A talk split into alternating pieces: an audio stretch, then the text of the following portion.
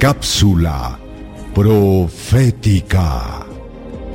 ¿Qué evento señala el inicio de las 70 semanas y que a su vez también es el inicio de los 2300 años?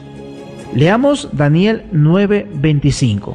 La Biblia dice, Sabe pues y entiende que desde la salida de la orden para restaurar y edificar a Jerusalén hasta el Mesías príncipe, habrá siete semanas, y sesenta y dos semanas se volverá a edificar la plaza y el muro en tiempos angustiosos.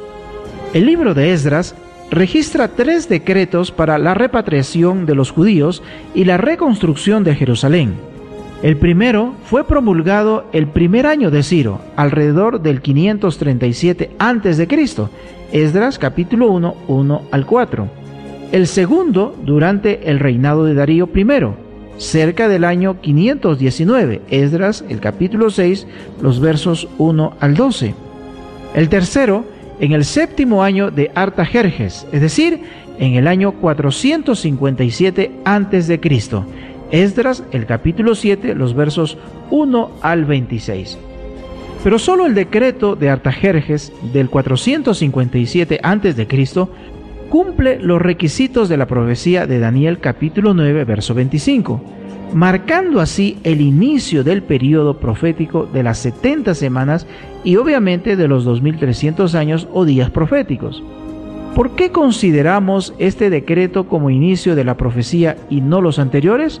Porque en este decreto, además de permitir la repatriación de los judíos y la reconstrucción del templo, Artajerjes también les concedió estatus de autonomía gubernamental.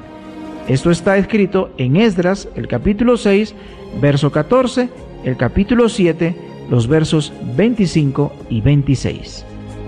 ¿Deseas recibir la guía práctica de estudio Profecías de Daniel o la Biblia habla?